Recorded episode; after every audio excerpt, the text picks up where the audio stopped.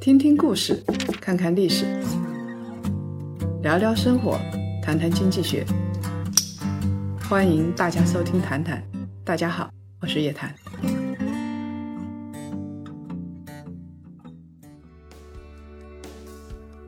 檀香们，周五好，谈谈又跟大家见面了。在之前的节目里头，我们已经跟大家解读过三位的头部公募基金经理：朱少醒、董成飞、傅鹏博。他们有一个共同的特征，都是男的。很多人说你不是废话吗？不是，女性的基金经理还真有点不一样。在基金管理这个行业里头，男女比例严重失衡。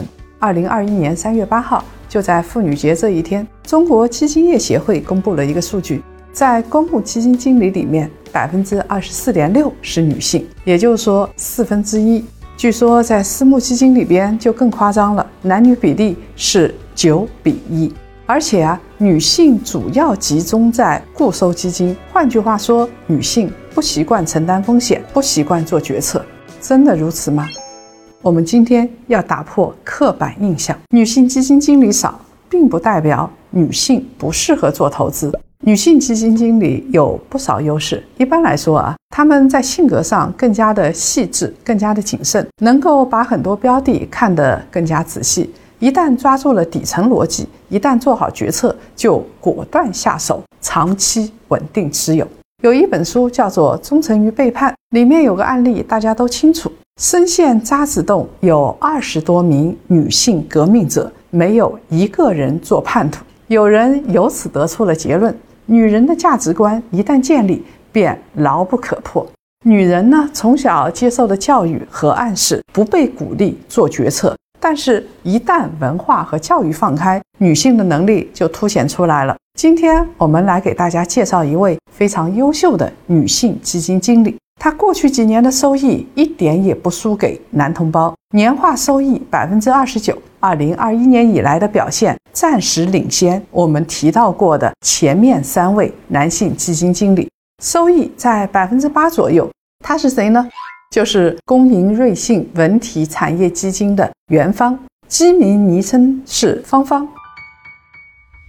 元芳是西安交通大学的学士，美国波士顿大学的 MBA。曾经在嘉实基金担任股票交易员，二零一一年加入工银瑞信，现在担任研究部大消费研究团队的负责人、基金经理。他现在呢管理着五只基金，管理规模三百八十五亿，位于头部基金经理的行列。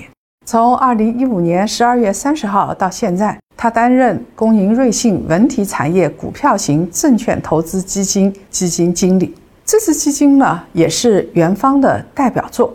它还有四只基金，是二零一八年二月十三号到二零二零年十二月三十一号担任工银瑞信新生代消费灵活配置混合型证券投资基金的基金经理。从二零一九年五月六号到现在，担任工银瑞信科技创新三年封闭运作混合型证券。投资基金基金经理，从二零二零年四月二十三号担任工银瑞信元兴混合型证券投资基金的基金经理，从二零二零年六月十八号开始又担任了工银瑞信高质量成长混合型证券投资基金的基金经理。总的来说，他的回报是比较高的，回撤呢比较小。担任基金经理五年的时间，他的年化回报率是百分之二十六。远远跑赢了沪深三百指数，属于顶级基金经理的行列。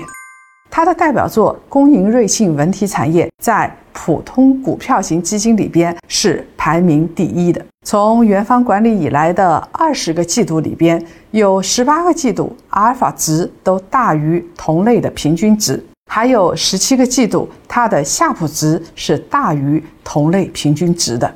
从二零一五年十二月三十号到二零二零年十一月十一号，公营瑞信文体产业的夏普是二十点一三，而普通股票型基金的夏普的中位值是十二点四四，高出行业百分之九十六点六五。工银瑞信的文体产业的阿尔法是百分之零点五三九六，普通股票型基金一般的阿尔法的中位值是百分之零点二七四四，它呢比同行高出了。百分之六十一点八二，阿尔法大家可以简单的理解为超额收益，就是通常我们看夏普，它的比率越高，就意味着它的收益更高，但是波动更小，比较稳健的。元芳自己曾经说过，他的目标是赚百分之八十的阿尔法的钱，赚百分之二十的贝塔的钱。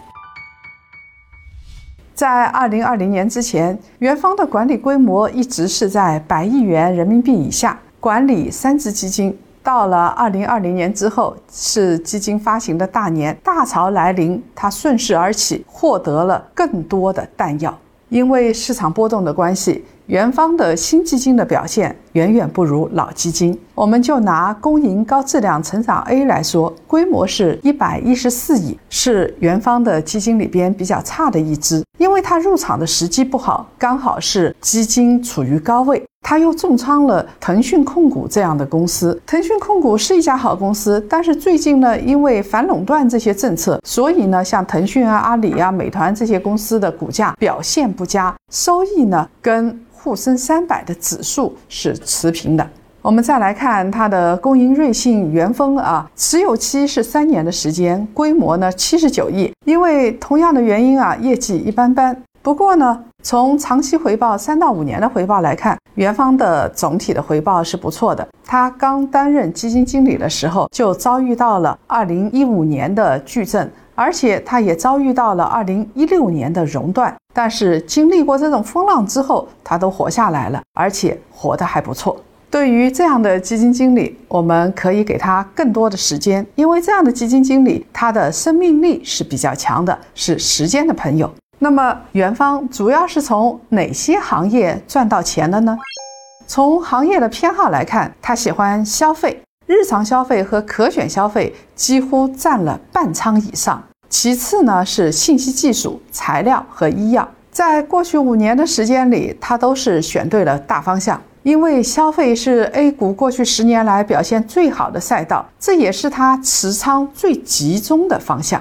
财信证券对于公银瑞信文体这支基金做的分析，我们可以把时间拉长，看到啊，行业和择股带来的收益差不多是五五开，这说明啊，它既选择行业也择股。在接下来呢，它其实也是择时的。那在接下来，我们要看一看元芳到底选择的是什么行业，他认为自己赚钱的。秘诀又在什么地方呢？咱们音频这部分到这儿就结束了。欢迎收看视频的檀香们，扫描下面的二维码，我们视频里边再继续。